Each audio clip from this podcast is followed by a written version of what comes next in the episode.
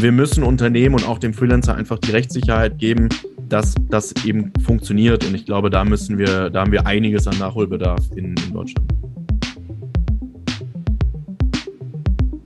Im Hier und Morgen. Heute schon wissen, was in Zukunft wichtig wird. Ein Podcast über Trends, Treiber und Visionen. Von und mit Zukunftsforscher Kai Gondlach.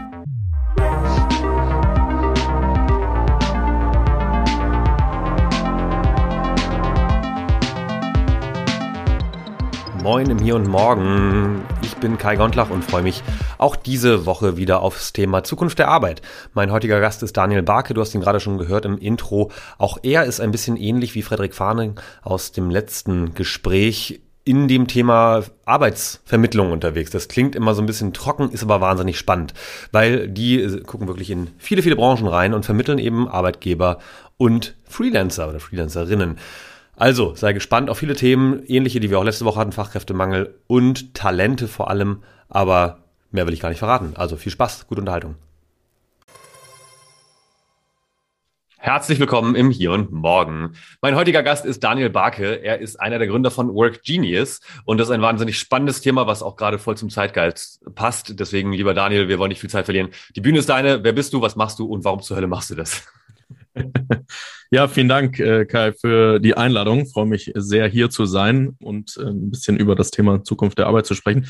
Ja, wer bin ich? Was mache ich? Ähm, bin Daniel, Gründer von Work Genius, wie du schon gesagt hast. Ein Unternehmen, was wir ursprünglich mal gegründet haben, weil wir gesehen haben, dass die Personalindustrie oder Personalvermittlungsindustrie im Bereich Freelance extrem manuell und wenig digital ist und ähm, immer noch sehr, sehr büro bürokratisch. Und ähm, ich habe selbst am eigenen Leib erlebt, wie ähm, nervig es sein kann, die richtigen Freelancer aus Unternehmenssicht auszuwählen, weil ich immer über von vielen Faktoren letztendlich irgendwie abhängig bin, Budget, Verfügbarkeit, Skillset etc. Und um das äh, zu verändern, haben wir WorkGenius gegründet, ähm, eine Technologie, die im Kern drei Themen behandelt. Äh, zum einen das Finden von den richtigen Freelancern vereinfacht, äh, vor allen Dingen im Digital, Finance und HR-Kosmos. Ähm, das Management von Freelancern vereinfacht. Freelance ist so ein Thema, was gerne in Excel-Tabellen in Unternehmen rumhängt. Ähm, ja, wer hat mit mhm. wem eigentlich gearbeitet? Und das letzte, das ganze Thema Vertragswesen, Compliance, Datenschutz, so die langweiligen Themen, wie ich sie gerne nenne, aber die man, um die man sich eben dann doch kümmern muss. Und diese drei Parts letztendlich dann in einer Technologie ähm, vereint, was wir dann wiederum unseren Kunden anbieten und gleichzeitig auf Freelancer-Seite ähm, das gesamte Thema Auftragsakquise eben sehr stark streamline und wir dadurch eben, sag ich mal, ein Stück weit attraktiver sind für den Freelancer und den Freelance-Markt, als es vielleicht der klassische Personalvermittler ist, der die Leute immer noch anruft oder eben E-Mails schickt und nach CVs fragt. Und ähm, darüber haben wir die letzten Jahre sehr, sehr viel ähm, uns auch generell mit dem Arbeitsmarkt der Zukunft beschäftigt und bin mittlerweile ähm, sehr, sehr fest davon überzeugt, dass wir in den nächsten Jahren sehr große Veränderungen sehen werden, die auch durch Corona jetzt natürlich schon mal ein Stück weit beschleunigt wurden.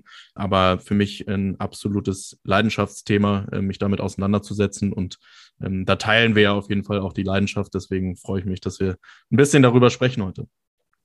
Ja, voll. Ich mich auch. Bevor wir dann nochmal tiefer ins Thema einsteigen, magst du noch mal kurz, kurz erzählen, so ein bisschen, was du vorher gemacht hast, warum du jetzt darauf gekommen bist oder so? Das finde ich, glaube ich, ziemlich spannend. Ja, genau. Also ich habe ähm, ursprünglich mal relativ langweilig äh, BWL, Schwerpunkt Finance studiert. Ähm, mhm. Ich dachte, das wäre irgendwie ein ganz smarter Move. Ähm, hatte dann so den typischen Karriereweg, den damals eigentlich jeder hatte. Äh, ist ja auch schon eine ganze Weile her, äh, der BWL studiert hat.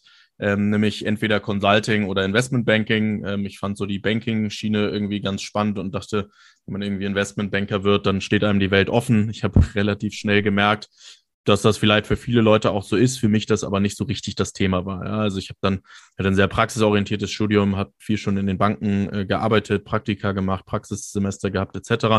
Und habe relativ schnell festgestellt, dass das irgendwie in der Theorie für mich super klang, in der Praxis eigentlich nicht so das Thema war.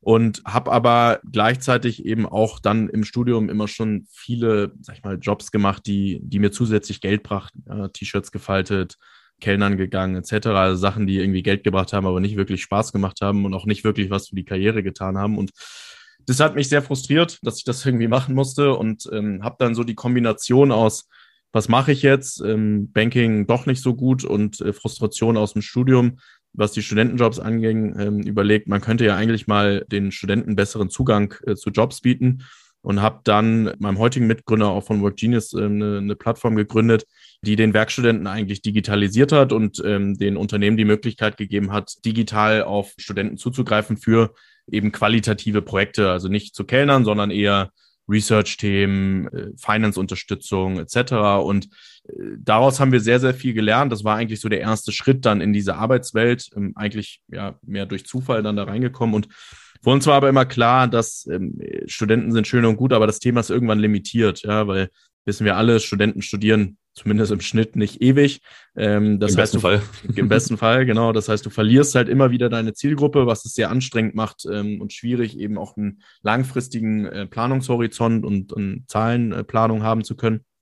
Und deswegen war für uns immer klar, wir müssen es eigentlich auf eine größere Bühne heben und irgendwann nach ein paar Jahren kam dann für uns so der, der Scheiderweg, wo wir gesagt haben, was machen wir jetzt? Entweder wir machen was anderes oder wir bauen eben aus dem Konzept ein neues Konzept und denken das Ganze größer.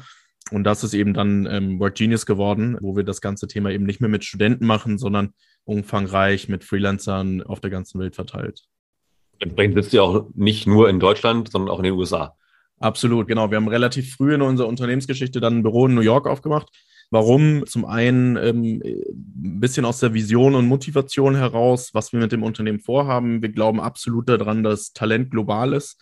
Ähm, ich, ich, glaube, dass wir heutzutage uns viel, viel zu, oder sehr stark ähm, limitieren, indem wir zu sehr auf geografische Grenzen achten. Ähm, Corona hat das ein bisschen verändert schon, aber ich glaube trotzdem, dass wir uns zu sehr limitieren. Und deswegen glaube ich zum Beispiel auch, dass wir in Deutschland eigentlich gar nicht so einen großen Fachkräftemangel hätten, wenn wir mal so ein bisschen mehr dafür sorgen würden, dass wir über die Grenzen Deutschlands oder der EU hinaus gucken würden. Das heißt, für uns ist Talent global. Problem ist aber, Talent global zu identifizieren, ist halt schwierig. Ja? Wenn du jetzt zwei Lebensläufe vor dir liegen hast, einer ist von einem Brasilianer, der irgendwie auf Portugiesisch ist, und der andere ist irgendwie aus Deutschland von einem der deutschsprachigen, dann bist du sofort geneigt, den deutschsprachigen zu nehmen, obwohl der Brasilianer vielleicht besser ist vom Skillset her, einfach weil es dir viel leichter ist, das zu verstehen. Und ich glaube, dass Technologie das letztendlich überkommen kann, äh, diese Probleme oder diese Problematik. Und das ist auch einer unserer Ziele. Und dementsprechend haben wir immer von Tag eins eigentlich global gedacht. Und ähm, wenn man global denkt, ja, was ist dann irgendwie besser, als in die USA zu gehen? Wir sind damals dann nach New York gegangen, haben dort auch immer noch unseren Standort, unseren Büro und von da aus ähm, machen wir letztendlich das nordamerikanische Geschäft. Und dazu muss man noch sagen, dass für das ganze Thema flexibles Arbeiten, Freelance, die USA einfach nochmal eine ganz andere Hausnummer ist, was den Markt angeht. Wir haben mittlerweile über 30 Prozent der arbeitenden Bevölkerung in den USA, die als Freelancer arbeiten. Da können wir uns in Europa oder in Deutschland noch ein bisschen was abgucken, aber äh, dementsprechend müssen wir eigentlich mit unserem Modell da präsent sein. In Deutschland ist, glaube ich, das Bild, was man von selbstständiger Arbeit hat, entweder so nach dem Motto, ja, man, man schafft's und ist total toll irgendwie so, also Stichwort vor allem freie Berufe wie Rechtsanwältinnen und äh, Steuerberatungen und so weiter. Oder aber man ist ein prekärer Arbeiter, der irgendwie von A nach B geschickt wird und nichts verdient und eigentlich immer nur mit seiner Familie von A nach B ziehen muss. So, dazwischen gibt's irgendwie nichts. Also das ist, glaube ich, so ein bisschen die öffentliche Wahrnehmung. Äh, wie ist da dein Bild? Ja, absolut. Ähm, ich glaube, es sind zwei Themen. Ne? Es ist zum einen die öffentliche Wahrnehmung und es ist dann auch ähm, die Rechtsprechung, die letztendlich ähm, auch auf dieser These beruht. Und ich finde, das fand ich immer faszinierend. Also ich habe dann ja auch sehr, sehr viel Zeit oder verbringe sehr viel Zeit in New York und in den USA und immer wenn ich dort mal mit Freelancern spreche, dann äh, wird mir von denen wiedergespiegelt, dass die halt ein total hohes Ansehen haben. Also dass die sagte, ja, seitdem ich Freelancer bin, irgendwie ist mein Ansehen irgendwie um x-faches gestiegen, weil die Leute so cool finden, dass ich was selber auf die Beine stelle. Und dann kommst du zurück nach Deutschland und dann redest du hier mit Freelancern und sagen die, ja, boah, mein Umfeld, ja, ich mache mich jetzt selbstständig, die sagen, bist du wahnsinnig, den Job verlassen und hier irgendwie am schlimmsten noch aus dem Konzern, irgendwie die Sicherheit und so, ja. ja. Und also ich glaube, die gesellschaftliche Wahrnehmung ist ganz anders. Und das ist ja, wenn man sich das Skillset anguckt von den Freelancern, total unangebracht, ja, weil die meisten, natürlich gibt es auch Ausnahmen, aber die meisten Freelancer machen sich ja selbstständig, weil sie eben Nischenexpertise haben und einfach gut sind in dem, was sie machen und für die das dann sich finanziell lohnt, aber eben auch die sich erlauben können, diese Flexibilität dann für sich zu gewinnen. Und das ist so das eine. Und das zweite, ich glaube, das kombiniert sich dann mit der, der Rechtsprechung, ja, wenn wir über das Thema, so dieses Wort, was ja in Deutschland über allem hängt, Scheinselbstständigkeit, wenn wir uns mal das Konzept der Scheinselbstständigkeit angucken, dann soll das ja genau das verhindern, was du gerade angesprochen hast, nämlich prekäre Arbeitsverhältnisse. Ja, aber ich bin da ein totaler Verfechter von. Ich glaube, dass so ein, so ein Lieferbote, ja, der auf dem Fahrrad Essen durch die Gegend fährt, ohne jetzt Namen zu nennen, ich glaube, der, der sollte angestellt sein, ja, weil der hat einen ganz, ganz klaren Auftrag, der wird nicht sonderlich gut bezahlt, der hat im Zweifel sonst keine Versicherung und Absicherung und der kann auch nicht so viel Geld zur Seite legen, weil er halt irgendwie Mindestlohn verdient. Ja. Sollte der angestellt sein? Ja, damit der abgesichert ist. Muss der Freelancer, der 800 oder 1000 oder 1200 Euro am Tag verdient, finanziell abgesichert sein oder müssen wir den schützen vor einem prekären Arbeitsverhältnis? Absolut nicht, ja, weil der äh, hat genug Geld, was er verdient, um sich selber vor prekären Arbeitsverhältnissen zu schützen. Und ich glaube, Deutschland würde sich einen großen Gefallen tun, wenn wir das einfach klarer strukturieren. Ja? Und ich glaube, dass wir häufig in Deutschland da schon eher das Schwarz und Weiß sehen, dass wir halt sagen, oh Gott, Freelancer, ja, das ist ja eine Katastrophe, die zahlen ja nicht in die Rentenversicherung ein und die sind dann ja, äh, wir schützen die ja nicht vor prekären Arbeitsverhältnissen und Arbeitslosigkeit. Das kann man ja alles lösen, ja. Kannst du, dann sagst du halt, ja gut, dann, wenn wir das unbedingt wollen äh, als Gesetzgeber, dann verpflichten wir jetzt halt alle Freelancer, 5% ihres Verdienstes in die Rentenversicherung zu, ähm, abzuführen. Ob die Leute das dann gut finden, können sie ja selber entscheiden. Können sie auch zurückgehen ins Arbeitnehmerverhältnis. Ja, das ist ja, ist ja schön, dass wir in Deutschland da selber entscheiden können, was wir da machen. Und ich glaube, da würde Deutschland sich einen, einen großen Gefallen tun, weil einfach Freelance ein Riesenbaustein der bestehenden äh, Workforce ist und viel, viel größer sein wird in der Zukunft. Und wir müssen Unternehmen und auch dem Freelancer einfach die Rechtssicherheit geben, dass das eben funktioniert. Und ich glaube, da müssen wir, da haben wir einiges an Nachholbedarf in, in Deutschland. Ja, dann nimm uns mal mit auf die Reise. Also wie du hast schon gesagt, die drei Sachen, die Work Genius im Grunde da macht, ist also einmal die Unternehmen zu unterstützen, dabei also qualifizierte äh, Freelancer zu finden, wo auch immer. Wie läuft das ab? Also kommen jetzt die Unternehmen auf euch zu und sagen, ey, Daniel, gib mir mal hier 100 Freelancer oder ein oder äh, für die nächsten drei Jahre. Wie, wie sieht das aus?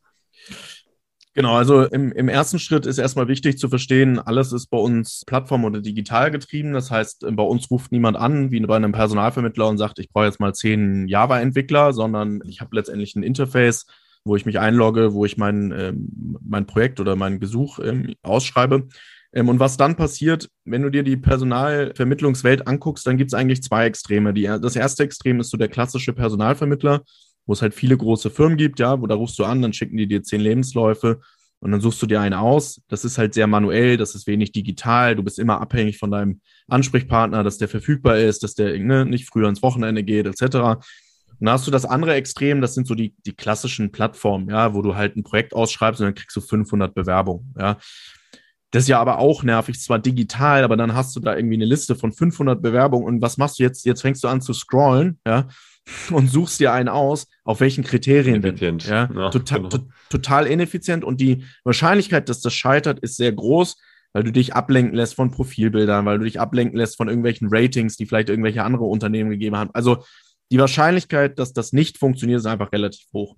Ähm, und was wir letztendlich gemacht haben, ist, wir haben diese beiden Welten kombiniert. Also wir haben gesagt, wir müssen so gut selektieren wie ein Personalvermittler, ähm, aber so schnell und effizient und digital sein wie so eine klassische Plattform. Und das ist letztendlich das, was wir gemacht haben. Wir haben über Jahre Matching-Technologie entwickelt, die es uns heute erlaubt, wenn du als Unternehmen ein Projekt postest und sagst jetzt, ja, ich brauche zwei Entwickler oder drei Entwickler für die nächsten drei Monate, die mich temporär unterstützen, dann platzierst du das bei uns auf der, auf, dem, äh, auf der Plattform und innerhalb von 24 Stunden matchen wir dich mit drei bis fünf Kandidaten, die verfügbar sind, die vom Preis, von deinem Budget her passen, Budgetrahmen passen und die das Skillset mitbringen. Ja, das heißt, du weißt schon mal, okay, da hat jemand das, was ein Personalvermittler auch macht, da hat einer für mich vorselektiert und die Sachen, die ich jetzt oder die Profile, die ich jetzt sehe, die passen wirklich zu dem, was ich irgendwie brauche. Ja?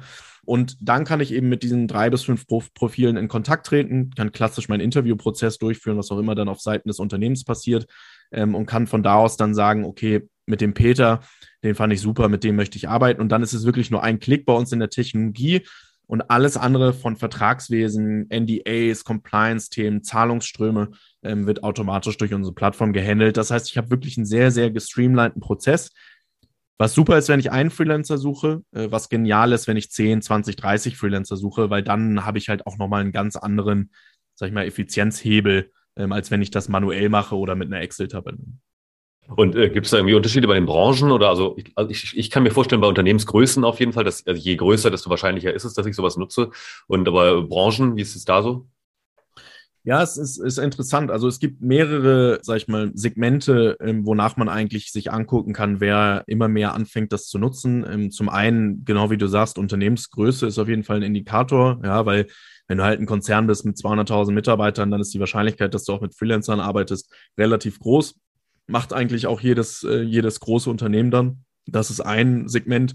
Das andere Segment ist tatsächlich Standort. Ähm, also wir sehen sehr, sehr viele ähm, Kunden von uns, die dazukommen, die einen, ich sag mal, etwas abgelegeneren äh, Unternehmensstandort haben und einfach per se Probleme haben, die richtigen Talente für sich zu gewinnen ähm, und immer mehr merken, Moment mal, Freelance könnte eigentlich eine Option sein, gewisse Themen vielleicht zu überbrücken oder ja, ein Skillset zu ersetzen oder wie auch immer. Das ist so das zweite Segment.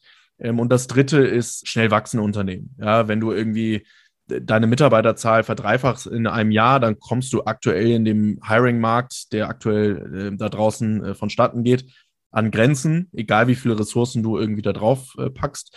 Und dann wird Freelance eben auch eine Option. Und man darf halt nicht verwechseln. Ne? Also ich glaube, wir reden in, ich, was haben wir, glaube ich, gerade für eine Arbeitslosenquote in Deutschland? Vier Prozent oder so, wenn ich es äh, richtig im Kopf habe, irgendwie so, was ja schon sehr, sehr niedrig ist. Ich würde mich mal aus dem Fenster lehnen und ich würde sagen, in der Digitalindustrie haben wir wahrscheinlich nahezu Vollbeschäftigung. Ja, also vielleicht unter 0,5 Prozent. Und viele von diesen Digitaltalenten, ja, also Entwickler, Marketing-Experten, Transformationsberater etc., sind Freelancer. Das heißt, wenn ich sage, ich arbeite nicht mit Freelancern, verzichte ich auf eine sehr große Anzahl an Talenten, die gerade sehr, sehr rar am Markt sind. Und wenn ich mich dem halt verschließe, dann, ja, dann, äh, also da, dann streiche ich erstmal ein paar Millionen Menschen aus meiner Talenteliste. Ob das dann so schlau ist, weiß ich auch nicht. Ich muss manchmal, letzter Kommentar dazu, ich muss manchmal ein bisschen schmunzeln, weil wenn ich dann irgendwie so Kommentare sehe ja, von HR-Abteilungen, die sich dann beschweren, ja, wir, wir finden keine Leute mehr. Und dieselbe Person sagt dann im nächsten Statement, ja, aber nee, mit Freelancern arbeiten wir nicht. Dann denke ich mir immer so, ja, äh, ist ein Statement, kann man auch so machen. Aber man würde jetzt auch nicht sagen, nö, Leute, die in München wohnen, stelle ich nicht ein. Ja, also äh, macht man ja auch nicht. Ähm, und ich glaube, da müssen Unternehmen auch so ein Stück weit umdenken. Gut. Und damit sind wir ja schon beim, beim zweiten Thema, das ihr macht. Also quasi, ihr helft dann auf den Freelancern auf der anderen Seite. Es gibt ja vielleicht doch welche, die sich nicht um eigene Akquise kümmern wollen oder nicht können oder keine Ahnung, weil nicht jeder ist irgendwie äh, God-Mode WordPress-Programmierer und kriegt es nicht einfach, einfach nicht hin, eine ordentliche Website zu machen. So, gut, da gibt es jetzt andere Lösungen auch mit Social Media quasi, so Xing, ne, LinkedIn, was auch immer. Aber es ist natürlich eure Persona für die Richtung ist so, jemand, der Freelancer ist, egal wo lebt wahrscheinlich und einfach sagt, äh, jo, ich lasse mich gerne matchen mit Unternehmen für die nächsten Monate, einfach, dass ich eine Planungssicherheit habe, oder? Absolut. Und auch da ähnlicher Vergleich äh, zu dem, was ich gerade äh, auf, der, auf der Unternehmensseite oder Personalvermittlerseite erzählt habe. Als Freelancer musst du ja auch überlegen. Also es gibt ja zwei, ich würde, es gibt natürlich sehr viele verschiedene Arten und, und Profile von Freelancern, aber wenn wir es mal in so zwei Leute clustern, ja, oder zwei Profile clustern, dann würde ich sagen, gibt es einmal den, der halt sehr aktiv ist, selber Akquise zu machen, äh, gut ausgelastet ist, ja, irgendwie gar nicht so ein Problem hat, ähm, vielleicht irgendwie so das ein oder andere Projekt zu finden, dann nervt ja Folgendes, wenn ich ständig trotzdem Anruf bekomme, ja, weil ich irgendwo ein Profil ausgeschrieben habe, beispielsweise, ja, ähm, und dann kriege ich ständig einen Anruf, ja, Kai, hast du nicht irgendwie Zeit? Und dann äh, der Höflichkeit halber schreibst halt doch wieder die E-Mail zurück, weil irgendwann könnte es ja sein, dass du doch einen Auftrag suchst und sagst, du, äh, nächsten drei Monate ausgebucht, ähm, kein Interesse. Ja. Auch wenn das nur ein paar Minuten sind, das nervt halt, ja. Und trotzdem willst du ja antworten, um einfach da auch nichts zu verbrennen. Und was wir halt machen, ist, wir zeigen bei uns keine Freelance-Profile an, ähm, sondern dieses Matching passiert halt basierend auf der Identifizierung der Profile, dass wir eben gucken, welche, welches Freelancer-Profil passt zu dem Projekt. Und dann kriegt der Freelancer erstmal eine Notification, wo wir sagen, hey Peter, dein Profil wurde ausgewählt, du scheinst ein super Match zu sein für dieses Projekt möchtest du dein Profil anzeigen? Ja, und nur wenn der Peter sagt, ja, das Unternehmen, das Projekt, den Zeitraum, das Budget finde ich spannend, erst dann wird Peter diesem Projekt ähm, und diesem Unternehmen vorgestellt. Das heißt, wir sparen schon mal Zeit, diese Anfragen zu filtern für den Freelancer, die gar nicht relevant sind. Ja, weil davon kriegt man ja auch relativ viele.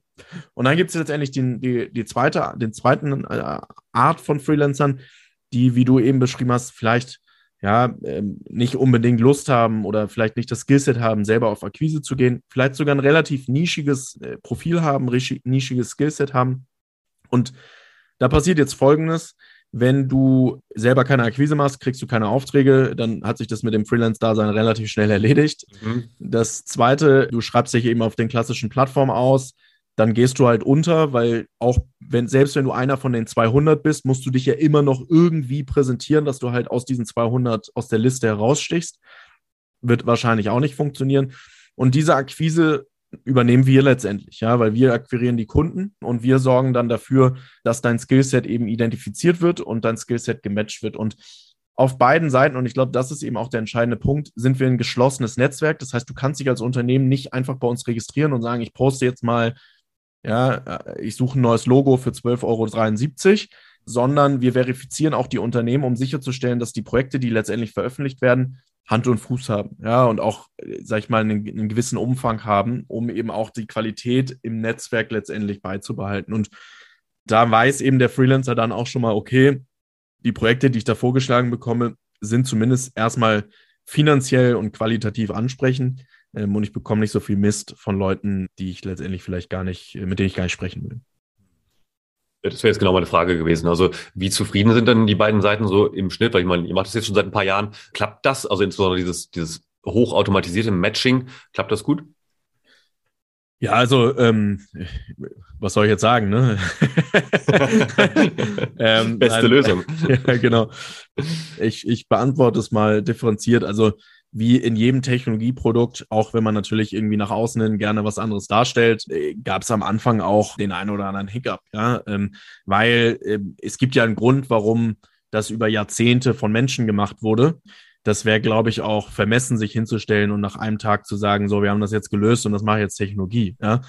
Der Vorteil an Technologie ist aber, du kannst ja sehr schnell lernen, ja, und du kannst alle Daten, die du analysierst, kannst du nutzen, um besser zu werden. Ich glaube, das ist einfach ein Riesenvorteil gegenüber einem Mensch, weil wenn du jetzt als Personalvermittler da 300 äh, Account Manager sitzen hast, bis du erstmal rausgefunden hast, was der Account Manager äh, ABC falsch gemacht hat mit dem Kunden, das dauert ewig, wenn du es überhaupt rausfindest. Ja, und in, in, einem datengetriebenen Ansatz kannst du das natürlich innerhalb von Sekunden analysieren, woran lag es denn jetzt eigentlich. Und so haben wir am Ende ähm, uns eben immer weiter vorgearbeitet und heute schaffen wir es, 95 Prozent aller Projekte innerhalb von 24 Stunden zu matchen, erfolgreich zu matchen, ähm, was eine sehr, sehr gute Quote in der Industrie auch einfach ist, wenn man das mit klassischen Personalvermittlern vergleicht und äh, machen damit letztendlich beide Seiten äh, sehr zufrieden.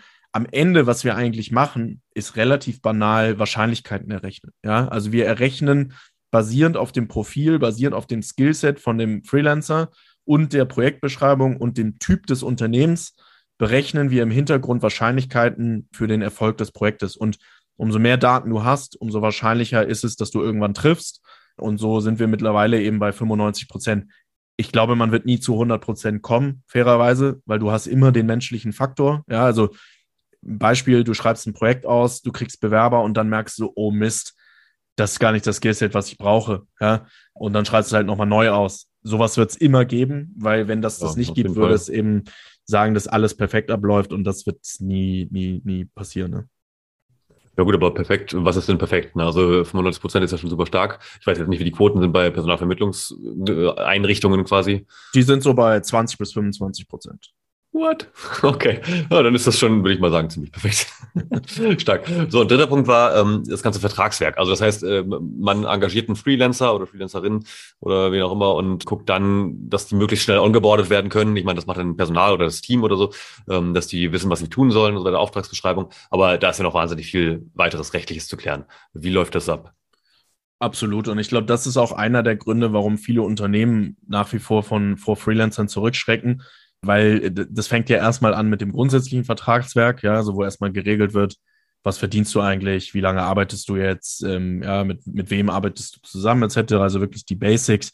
Dann geht's weiter für so Themen wie äh, NDAs, also Verschwiegenheitserklärung. Ähm, auch das ist ja für die meisten Unternehmen sehr wichtig, ähm, sollte auch sehr wichtig sein. Ähm, bis hin zu Compliance und Datenschutzthemen. Ja, also Klassiker ist, du arbeitest mit einem Freelancer. Ich nehme nochmal den Brasilianer als Beispiel von vorhin du arbeitest jetzt mit einem Brasilianer zusammen, der in Brasilien sitzt. Plötzlich hast du irgendwie ein Datenschutzproblem, ja, weil du kannst gar nicht so einfach mal eben Daten von Deutschland nach Brasilien schicken, ohne dass du eben zusätzliche Formulare oder Datenschutzerklärungen aufgesetzt hast. Und das manuell zu handhaben und manuell zu überwachen, ist halt sehr aufwendig, ja, weil du weißt ja auch nicht immer, gibt der Freelancer jetzt wirklich das an, wo er gerade sitzt und bist du dann wirklich compliant?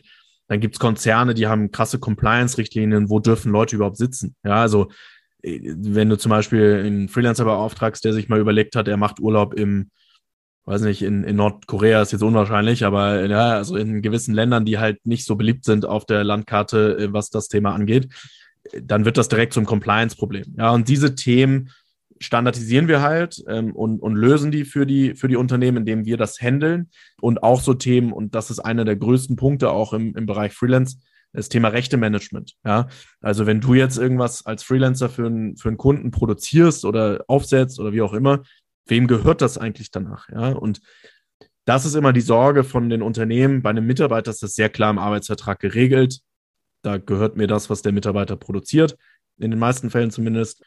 Beim Freelancer ist es nicht so klar. Ja, da wird so IP-Rechte, was ist auch, wenn der zum Beispiel IP-Rechte von anderen verletzt, was passiert dann? Ja, also da gibt es halt viele rechtliche Fallstricke, die man klären muss. Und anstatt dass ein Unternehmen das halt selber macht, machen wir das für die. Ähm, wir haben da globale Frameworks für entwickelt, um eben in den meisten Ländern der Welt mittlerweile operieren zu können. Und das nimmt den Unternehmen und auch dem Freelancer viel Arbeit ab, ähm, weil wir dem Freelancer zum Beispiel auch helfen bei der Rechnungsstellung, die automatisiert ist. In manchen Ländern, wo das äh, notwendig ist, äh, füllen wir oder möglich ist, füllen wir selbst die Taxforms, die Steuererklärungen äh, für die Freelancer aus. Deutschland geht das nicht, aber in den USA beispielsweise. Und solche Services übernehmen wir dann letztendlich ähm, und das ist eben immer Teil unseres Gesamtpakets dann. Ne? Dann lass uns mal ein bisschen rauszoomen, gedanklich, und mal gucken, wie dann, äh, wie sich so der gesamte globale Arbeitsmarkt, aber vielleicht auch einfach der deutsche, ist erstmal vielleicht nicht so wichtig, sich so entwickelt, deiner Meinung nach. Du hast ja schon, schon angedeutet, ihr habt natürlich relativ viel Research damit drin, dass ihr euch auch Gedanken macht, wo geht es eigentlich alles hin? Beschreib mal so, wo geht es denn? Wo geht die Arbeitsreise hin? Ja, ich glaube, ähm, da könnten wir sehr, sehr lange drüber reden. Ähm, ich gucke mir das Thema mal ganz gerne eigentlich von, von zwei, drei äh, Dimensionen an. Das erste ist so das Thema Skillsets. Wenn du dir anguckst, dann war es früher, und mit früher meine ich irgendwie so vor 20, 30 Jahren oder 40 Jahren auch, was relativ gängig. Du hast halt eine Sache gelernt, studiert, äh, Ausbildung etc. Und die hast du eigentlich die nächsten 30, 40 Jahre ausgeführt. Ja, weil sich nicht so viel in dem Skillset geändert hat. Natürlich wurden Sachen angepasst, wurden Sachen modernisiert, digitalisiert etc. Aber das Skillset, was du haben konntest oder hattest, konntest du eigentlich relativ gut anwenden. Ja? Wenn man sich jetzt die Haltbarkeit von Wissen anguckt, da gibt es auch viel Research zu, dann wird die immer kürzer. Ich glaube, mittlerweile sind wir im Schnitt irgendwie nur noch bei fünf Jahren oder so, wenn ich es richtig im Kopf habe. Und das bedeutet Folgendes, dass wir eigentlich als Unternehmen diese Denkweise, ich stelle jetzt mal einen Mitarbeiter ein und den behalte ich dann 15 Jahre, klassisch umdenken müssen. Ja, natürlich kann ich den immer noch 15 Jahre behalten, aber dann muss ich spätestens nach vier, fünf Jahren anfangen, den auf irgendwas anderem zu trainieren oder dafür sorgen, den weiterzuentwickeln. Und Weiterentwicklung kann man machen, ist natürlich aber auch immer teuer und es muss natürlich auch immer gewährleistet sein, dass der Mitarbeiter dann irgendwie dabei bleibt. Ja. Und genau. Ähm, und ich glaube, wenn man sich das aus der Sichtweise anguckt, dann verlieren wir immer mehr dieses Konzept, wo wir sagen, 10, 15, 20 Jahre im selben Unternehmen mit demselben Skillset wird in vielen Bereichen nicht mehr möglich sein. Ja, das ist Punkt eins. Punkt zwei, wenn wir uns die nachwachsenden oder nachkommenden Generationen angucken, dann verliert dieser Gedanke, lange für ein Unternehmen zu arbeiten und immer das Gleiche zu machen, schon mal per se extrem an Attraktivität. Und die wollen halt gerne mehrere Sachen gleichzeitig machen. Ja, das heißt, dieser Gedanke, irgendwie für ein Unternehmen zu arbeiten, finden die nicht mehr so spannend aus den unterschiedlichsten Gründen. Ja. Und der dritte Punkt ist, glaube ich, das ganze Thema, wie wir Arbeit überhaupt per se denken. Ähm, ich, ich finde es immer wieder abstrus, wenn man sich anguckt, dass wir immer noch die 40-Stunden-Woche haben ähm, in den meisten Fällen oder 38 Stunden, wie auch immer das ist ja immer noch ein Konzept, was von Henry Ford für die Fließbandarbeit entwickelt wurde. Ja, das ist irgendwie 100 Jahre, etwas über 100 Jahre her, dass der das aufgesetzt hat. Wenn wir uns mal angucken, was in den letzten 100 Jahren in allen anderen Bereichen passiert ist, ja, Mobilität, ja, wir, was in den letzten Jahren im Bereich Mobilität, Fortbewegung passiert, Kommunikation, Digitalisierung, ja, wenn wir aber das Grundkonzept der Arbeit, natürlich hat sich die Art, wie wir Arbeit ge geändert, wir stehen nicht mehr auf dem Feld, ja, sondern sitzen jetzt hier irgendwie bei einem Zoom-Call. Trotzdem der, das Grundprinzip von Arbeit ist immer noch die 40-Stunden-Woche, was irgendwie seit über 100 Jahren ähm, existiert. Und ich glaube, dass das nicht mehr lange standhält aus diesen Treibern, die ich eben auch gesagt habe. Ähm, das heißt, wir werden letztendlich, was bedeutet das? Ich glaube, wir werden folgende Punkte sehen. Wir werden zum einen sehen, dass Arbeit wesentlich stärker flexibilisiert wird. Das heißt, man hat nicht mehr zwingend den einen Arbeitgeber, für den man 40 Stunden arbeitet, sondern man hat vielleicht zwei, drei Unternehmen, für die man irgendwie relativ konstant arbeitet. Ähm, der zweite Punkt ist, ich glaube, wir werden kleinere Unternehmen sehen, also kleinere Core Skills oder Kernteams sehen, weil ähm, ich glaube, dass es für Unternehmen nicht mehr profitabel sein wird, zu sagen, wir haben jetzt 400.000 Leute und alle vier, fünf Jahre bilden wir die weiter in einem neuen Feld, sondern es wird halt viel günstiger sein zu sagen, wir haben halt so hybride Workforces, in die wir immer wieder und der wir uns immer wieder bedienen, sodass wir dann automatisch die Anzahl der Mitarbeiter im Kernteam schrumpfen lassen und das Unternehmen sich eben immer mehr der flexiblen Arbeit oder flexiblen Workforce letztendlich bedient. Und dadurch wird dann eben das ganze Thema einfach viel, viel fluider, viel hybrider, digitaler und ja, ein Stück weit auch mehr remote und globaler, denke ich. Genau, und jetzt hast du Hybrid auch gesagt, ne? Das hast du ja auch noch, ähm, du hast ja auch einen Beitrag geschrieben bei uns im Band, dazu glaube ich auch alle, da ging es ja genau darum, ne? dass aber auch KI, also künstliche Intelligenz, irgendwie auch ein Treiber ist, der auch noch hinzukommt. Äh, magst du das nochmal ganz kurz erklären? Ja, ich glaube, äh, hybride Beschäftigungsformen sind ja vor allen Dingen dann relevant, wenn man auch äh, dafür sorgen kann, dass es relativ schnell geht. Ja, weil wenn ich jetzt überlege, warum stellen wir denn Leute fest an, warum, äh, sag ich mal, wollen wir relativ lange mit denen zusammenarbeiten, das hängt ja auch damit zusammen, dass wir relativ lange brauchen, sie zu identifizieren, dass wir relativ lange brauchen, sie in die Thematik reinzubekommen, dass wir relativ lange brauchen zu wissen, passt die Person jetzt oder nicht. Ja, allein in Deutschland mit den Kündigungsfristen und so weiter, wenn du heute jemanden suchst, dann stellst du den in, in den meisten Fällen ja erst in drei, vier, fünf Monaten ein, weil du ja diesen Prozess durchlaufen musst. Ja, Suchen der Leute, Interviewprozess, Kündigungsfrist beachten etc. Ja. Und ich glaube, dass Technologie, künstliche Intelligenz und generell Technologie da helfen kann, die Geschwindigkeit zu erhöhen, indem ich einfach sage, ich kann den Auswahlprozess verkürzen und kann eben schneller identifizieren, welche Person ist jetzt eigentlich geeignet für das Skillset, was ich jetzt in den nächsten Wochen vielleicht brauche. Das heißt, die Einheit Arbeit wird kleiner. Also ich denke nicht mehr in dem großen Konzept, ich brauche jemanden für die nächsten fünf Jahre, sondern ich breche es letztendlich eher runter in Resultate ich brauche jetzt für die nächsten vier Wochen, am Ende dieser vier Wochen Resultat XY. Ja? Natürlich geht das nicht in jeder Industrie und in jeder, ähm, in jedem Bereich äh, jedes Unternehmens, aber in vielen eben schon. Und ich glaube, ähm, dass wir, dass wir da eben sehen werden, dass Technologie immer mehr helfen wird, diese hybriden Beschäftigungsformen auch zu ermöglichen ähm, und auch den Freelancern oder den Talenten letztendlich ermöglicht, sage ich mal, schneller mehrere Unternehmen zu haben, mit denen sie letztendlich arbeiten. Und ich glaube, dass das total befruchtend ist für alle Beteiligten, weil ähm, ich glaube, Unternehmen haben häufig immer noch viel die Angst zu sagen, oh Gott, ja, dann arbeitet der ja nicht Vollzeit für mich, was macht der dann da noch, ja? Und ich glaube aber, dass man sehen kann, dass wenn ähm, Leute auch was anderes machen, dass auch Inspiration kommt, dass neue Ideen kommt, von denen ich dann wieder als Arbeitgeber stark profitiere oder Auftraggeber, je nachdem welches Beschäftigungsverhältnis, ja, von denen ich dann stark profitiere und dafür sorgen kann, dass ich da letztendlich auch einen starken Mehr oder großen Mehrwert von habe. Und habt ihr jetzt in den letzten Jahren vielleicht schon so ein bisschen gemerkt, auch so zahlenmäßig, dass es mehr Freelancer gibt? Weil meine These wäre das schon. Gut, jetzt vielleicht einen kleinen Knick durch Corona, kann ich mir ein bisschen vorstellen. Aber wie, wie ist da so die Entwicklung bei euch so? Absolut genau, wie du es eigentlich beschreibst. Also wir haben, äh, als Corona anfing, ähm, so einen kleinen Dip gesehen. Ähm, ich glaube, das äh, führte auch oder kam unter anderem auch dadurch, dass halt sehr viele Unternehmen im ersten Schritt erstmal panisch reagiert haben, gesagt haben, ja, oh Gott, was, wir wissen nicht, was auf uns zukommt ist ja auch, ja, also fair und, und, und gerechtfertigt, weil es wusste ja wirklich niemand. Und das heißt, die haben erstmal, sag ich mal, alle Freelance-Verbindungen eigentlich versucht irgendwie, ich will sagen, zu eliminieren, aber abzustellen. Ja, und äh, um letztendlich, ja, ist ja irgendwie verständlich, wenn du einen eigenen Mitarbeiter in Kurzarbeit schickst, dann ist irgendwie schwer zu ähm, rechtfertigen, dass du dann irgendwie weiter mit den Freelancern arbeitest.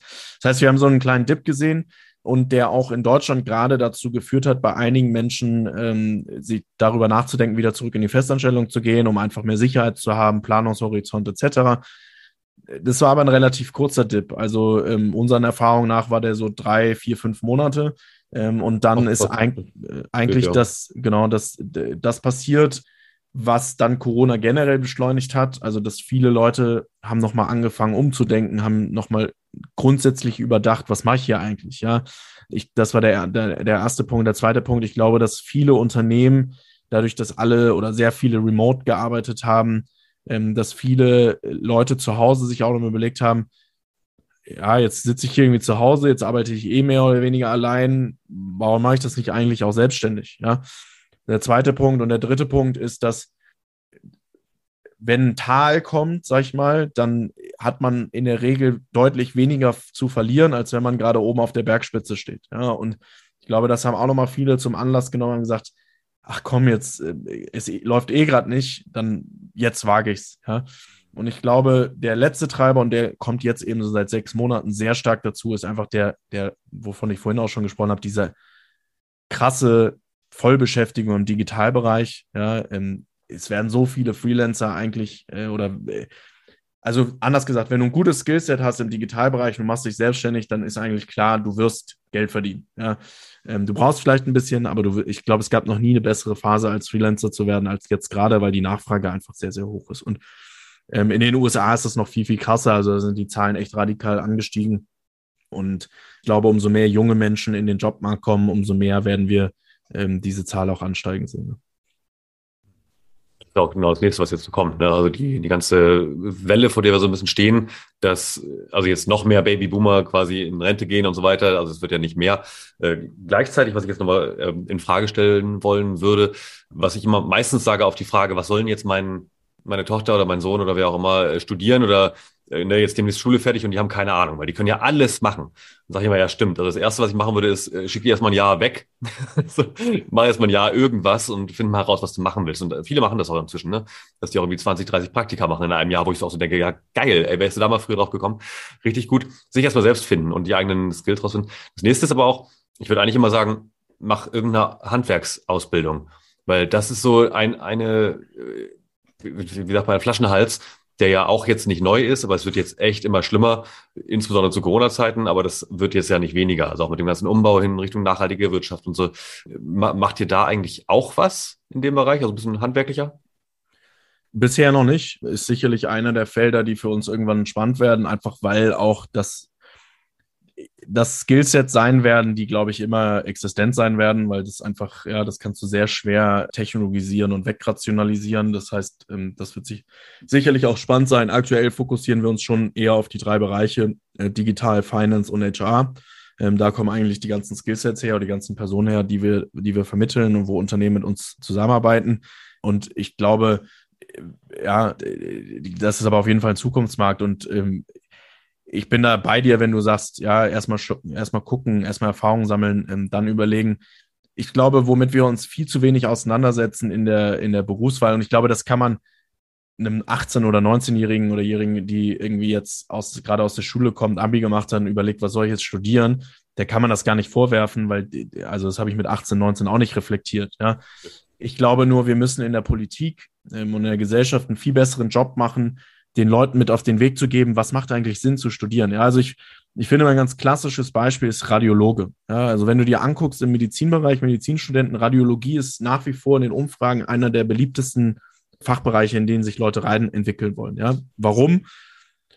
Relativ gut bezahlt oder sehr gut bezahlt im Medizinbereich. Ähm, du hast, sag ich mal, nicht so viel Verantwortung oder Risiko wie jetzt irgendwie ein Herzchirurg, ja, und wirst aber trotzdem halt sehr, sehr gut kompensiert. Und das Problem ist nur, dass Radiologie eins der Themenfelder ist, wo Technologie am weitesten fortgeschritten ist. Ja, das heißt, wenn wir irgendwie ein paar Jahre vorspulen, dann brauchst du halt für Analysen nicht mehr zehn Radiologen, sondern nur noch einen. Ja, und ähm, den Rest löst Technologie und den Radiologo Radiologen, der, den einen hast du dann vielleicht noch für diese speziellen Fälle, wo die, wo die Technologie nicht in der Lage war, das zu identifizieren. Ja, und dieses Wissen müsste ja eigentlich jedem Medizinstudenten, der vor der Auswahl steht, was mache ich jetzt, wie spezialisiere ich mich, müsste offengelegt werden, gesagt werden, du kannst Radiologe werden, aber das ist gar nicht so eine gute Idee, weil mhm. das wird in Zukunft gar nicht mehr so viel gebraucht. Ja? Und ich glaube, da gibt es ganz, ganz, ganz viel. Ja, also im Zweifel, wenn du heute anfängst zu studieren, wie lange studiert man? Sieben Jahre Medizin oder so, glaube ich, ne? Irgendwie, äh, roundabout. Ja, ich meine, das kann sein, wenn du heute anfängst zu studieren, Medizin, und du willst Radiologe werden, wenn du fertig bist mit dem Studium, brauchst, brauchen wir keine Radiologen mehr, weil in den sieben Jahren hat sich das halt so äh, technologisiert. Und ich glaube, dieses Wissen müssen wir transportieren. Und ich glaube, danach würde ich gehen, wenn ich heute auswähle, was, was will ich machen, was will ich studieren, was will ich für eine Ausbildung machen, welche Skillsets haben eine Relevanz auch in fünf Jahren von heute. Ja? Und sehr viele Skillsets werden neu dazukommen. Das heißt, ich glaube generell so ein, so ein Allgemeinwissen und gutes People-Management, ähm, ich glaube, das sind so Themen, die werden nie weggehen, unabhängig vom Skillset. Ähm, ich glaube, da sollte man sich irgendwie ähm, in die Richtung aufstellen. Ja, das ist, äh, geht natürlich genau in meine Richtung. Ne? Also Future Jobs quasi einfach wirklich mehr vom Ende her denken. Gleichzeitig natürlich darf man nicht vergessen, ist meine Meinung, dass dieses ganze Thema Purpose schon auch was ausmacht. Also nach dem Motto so Leidenschaft bin ich mit, mit Bock dabei. Und dann ist es vielleicht auch mal okay, wenn man ein paar mehr Radiologen hat oder halt ein paar mehr, was auch immer. Das ist sozusagen ja Fluch und Segen einer Nichtplanwirtschaft, dass wir natürlich in der Sozialmarktwirtschaft leben und sagen, such dir halt aus, was du machen willst. So, äh, das ich, Thema wollte ich achso, Ich glaube nur, wenn ich, wenn ich da noch ein, ein, eine Sache einhaken mhm. darf. Ich glaube, das Problem ist gar nicht, dass die Leute Radiologen werden. Lass sie alle Radiologen werden. Ja, das ist völlig okay, weil genau wie du sagst, niemand weiß, wie schnell ist der Fortschritt. Du willst Leute haben in generell in der Berufswelt, die passioniert sind für das, was sie machen. Und wenn das halt, wenn Radiologie das Thema ist, was sie machen wollen, sollen sie alle Radiologen werden. Ich glaube, das Problem ist, dass die Spezialisierung zu sehr darauf ausgerichtet wird, dass die Leute dann wirklich Radiologen sind. Ja, ich glaube, wir müssen halt den Unterbau erweitern und halt wirklich sagen, ja, wenn das halt weggefallen ist, dann hast du so eine gute Grundausbildung, so gutes Skillset, dass das überhaupt kein Thema ist. Dann machst du halt was anderes. Ja, und ich glaube, da müssen wir grundsätzlich, das ist wieder, geht wieder zurück auf den Punkt, den ich ganz am Anfang gesagt habe, Haltbarkeit von Wissen. Wir müssen, glaube ich, generell unser Bildungssystem viel stärker darauf ausrichten, dass wir eine sehr, sehr gute Basis haben und die Leute lernen, wie sie lernen, ja, damit sie eben in der Lage sind, innerhalb alle drei bis fünf Jahre ihr Skillset anzupassen, ohne dass sie ein komplett neues Studium machen müssen. Ja, ähm, ich glaube, das ist, wenn ich mir heute so ein, ein, ein, klassisches Studium angucke, da sind so viele Inhalte, die sind gar nicht mehr relevant, wenn die Leute aufhören zu studieren. Ja, und ich glaube, das müssen wir ändern, äh, dass wir da einfach äh, kreativer werden, was die Ausgestaltung angeht bis Studium, bis Ausbildung wahrscheinlich ähnlich. Ne? Also einfach relativ viel Absolut. Zeug, was man nie wieder braucht, was aber vielleicht einige dann doch brauchen. Ja, aber äh, was ich mit Purpose noch ansprechen wollte, ist ja so, dass die eine Schiene der Diskussion, ne, also von wegen, mach nur das, was dich wirklich antreibt. Ähm, wenn man das ich sage es mal ganz böse, der älteren Generation erzählt. Es hat nicht immer was mit dem Alter zu tun, wissen wir alle, aber so die, die ältere Generation, die quasi da darin aufgewachsen ist, äh, auch quasi Sachen zu tun, weil sie gebraucht werden. Äh, ob das jetzt zum Aufbau einer Nation, so Wiederaufbau nach einem Krieg oder nach einer Wiedervereinigung oder einfach weil der Markt gerade da ist oder weil man in einer Region lebt, wo halt einfach, da braucht man halt einfach dann den Radiologen oder keine Ahnung, oder halt einen Bäckermeister und du hast eigentlich überhaupt keinen Bock auf Brötchen backen und auf Torten machen und so, äh, aber das wird halt gebraucht. So, äh, jetzt kommst du an und sagst Purpose. So, das ist die eine Dimension oder die, die, nee, die eine Seite des Kontinuums quasi und die andere Seite des Kontinuums sind die Bullshit-Jobs unfassbar viele Jobs, die einfach wirklich eigentlich niemand machen will, äh, aber wo vielleicht auch große Arbeitgeber tendenziell sagen, na, wir behalten dich aber ja noch hier sitzen, weil du bist auf der Payroll und eigentlich macht es uns mehr Stress, dich zu entlassen, weil vielleicht brauchen wir dich doch nochmal. Aber ganz ehrlich, darin geht doch niemand auf. Äh, wie siehst du die Verteilung von diesen beiden Extremen? Ja, das ist, ich glaube, das ist, ähm, äh, das ist ein sehr, sehr, und ich, ein sehr, sehr guter Punkt. Ich glaube, dass äh, wir davon viel zu viele Leute haben, die einfach jeden Tag ins, ins Büro oder zum Job gehen und sagen, oh, warum mache ich das eigentlich? Und das Unternehmen eigentlich sagt, warum haben wir den hier eigentlich noch? Und äh, äh, ja, also ich glaube, dass das ein nicht unwesentlicher Teil ähm, ist in der arbeitenden Bevölkerung. Ähm, gleichzeitig immer nur alles nach Purpose zu gestalten, halte ich auch für gefährlich. Ich glaube, in jeder Arbeitswelt, in jedem Arbeitsleben gibt es Momente, wo man halt Sachen machen muss, die man eben nicht so toll findet. Ich glaube, das gehört dazu. Ich glaube, wir müssen auch aufpassen, dass wir nicht in eine Richtung kommen, wo wir, wo wir sagen, wir machen nur noch äh, purpose-getriebene Sachen. Ja? Ich glaube, die Wahrheit liegt bei, wie bei so vielen Dingen da in der Mitte. Was aber ich aber glaube, was wiederum helfen könnte, ist das, was ich vorhin gesagt habe, die hybriden Beschäftigungsverhältnisse. Was sind die Benefits auch für das Unternehmen? Ich glaube, wenn ich so einen Mitarbeiter habe, der 40 Stunden bei mir arbeitet, der total unzufrieden ist, gleichzeitig bin ich auch mit dem unzufrieden, weil ich brauche den eigentlich gar nicht mehr.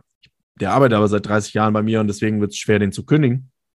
Wenn ich dem jetzt plötzlich erlaube, zehn Stunden was anderes zu machen, ja, und selbst wenn ich es am Anfang bezahle, also ich gar keinen finanziellen Benefit davon habe, ich glaube, dass, ja, natürlich nicht bei allen, aber bei einem gewissen Anteil wird plötzlich neue Inspiration kommen, neue Ideen, was könnte ich machen, wie könnte ich mich weiterentwickeln, weil was wir schon sehen, ist, dass man, wenn man irgendwie 20, 30 Jahre das Gleiche macht, äh, mit denselben Arbeitsabläufen, mit irgendwie ähnlichen Kollegen, ich weiß ja gar nicht, was dann draußen irgendwie, draußen in Anführungsstrichen noch möglich ist oder was ich irgendwie gerade verpasse. Und ich glaube, da kommen wir wieder zu dem Thema, dass so ein hybride Beschäftigungsverhältnisse, das kann total spannend sein, weil das eben für Inspiration, neue Ideen und neue Vorstellungskraft sorgt.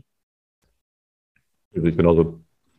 Cool. Dann lass uns noch mal ganz kurz äh, nochmal über Future reden, über die Zukunft reden. Was sind denn für dich so spannende neue Jobs, die entstehen könnten, die man vielleicht jetzt noch gar nicht lernen oder studieren kann?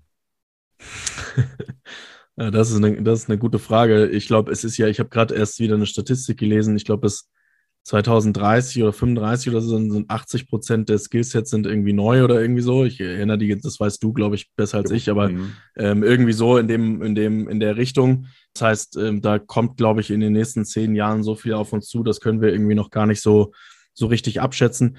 Ich glaube, dass viel, äh, viel noch passieren wird, so in der, in der Vernetzung von Themen. Also sei es das autonome Fahren, sei es aber auch gerade so in der, in der Industrie, also dass Maschinen smarter miteinander vernetzt werden, dass wir Ressourcen ähm, schlauer verteilen. Ja, also ich glaube, es gibt immer noch unglaublich viel Leerlauf, unglaublich viel Kapazitäten, wo dann trotzdem Energie verschwendet wird, trotzdem Ressourcen verschwendet werden, die einfach effizienter genutzt werden, wenn Maschinen besser miteinander kommunizieren können. Ich glaube, dass da sehr viele Skillsets entstehen werden, das letztendlich irgendwie miteinander zu verknüpfen, technologisch das Skillset zu haben.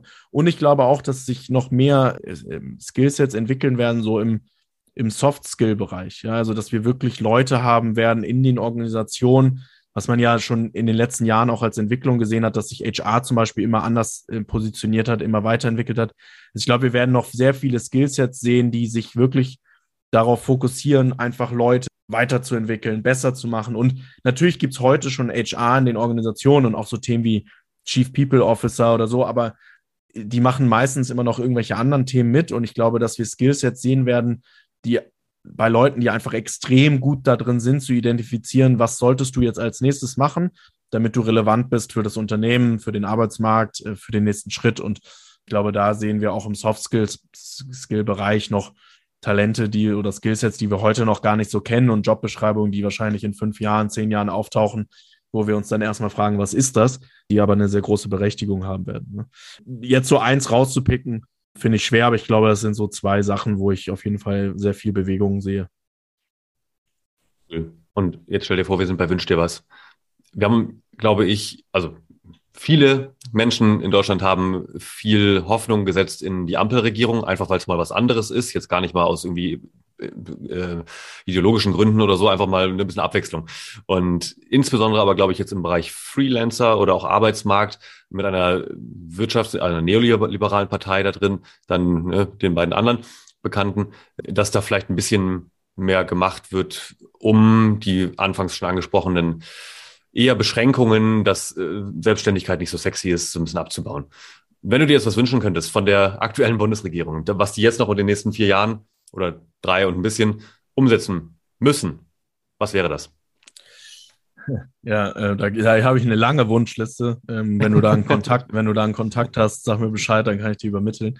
Ähm, nee, Spaß, Spaß beiseite. Also ich glaube, zum einen ist ja erstmal spannend zu sehen, dass alle großen Parteien und nicht nur die drei, die jetzt gewählt wurden, sondern alle großen Parteien hatten in ihrem Wahlprogramm irgendwas zum Thema Arbeitsmarkt, Zukunft der Arbeit, Freelance etc.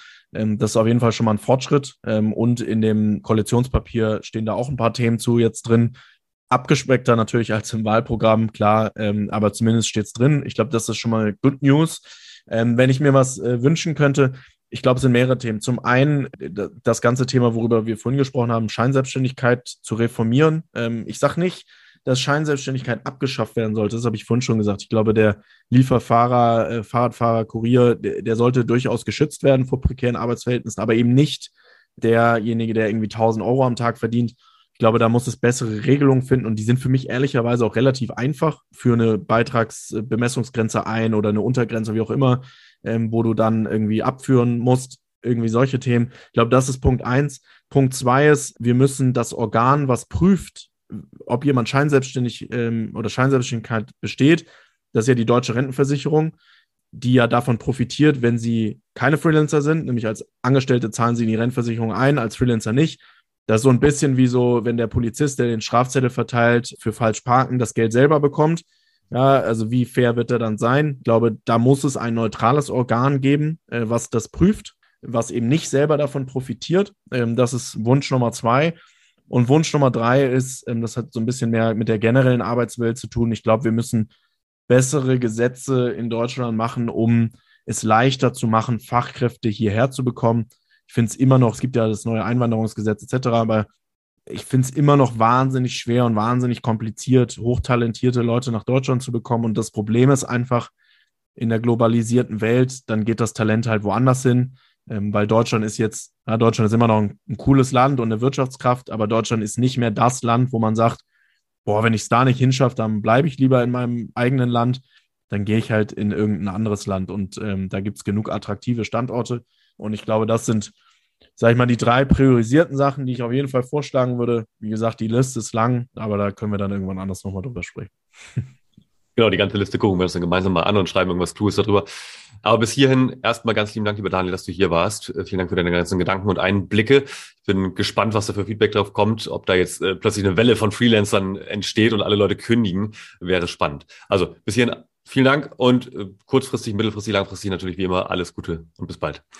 Das wünsche ich dir auch. Auch danke nochmal für die Einladung. Und falls irgendwer in Kontakt treten will, äh, gerne über LinkedIn. Da bin ich schnell am Antworten. Von daher vielen Dank, Kai, und auch dir natürlich alles Gute. So, das war das Gespräch mit Daniel Barke, einem der Gründer von Work Genius. Ich hoffe, du weißt jetzt etwas mehr über Freelancing und wie das Ganze so aussieht, wie die Zukunft der Arbeit aussieht.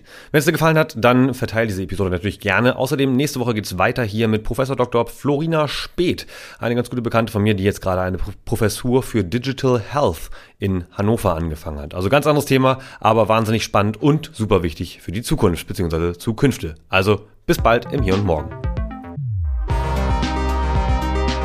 Das war im Hier und Morgen von und mit Kai Gondlach. Du willst mehr über die Zukunft wissen? Dann folge unserem Podcast und besuche uns auf Instagram, Facebook, Twitter oder LinkedIn. Bis bald im Hier und Morgen.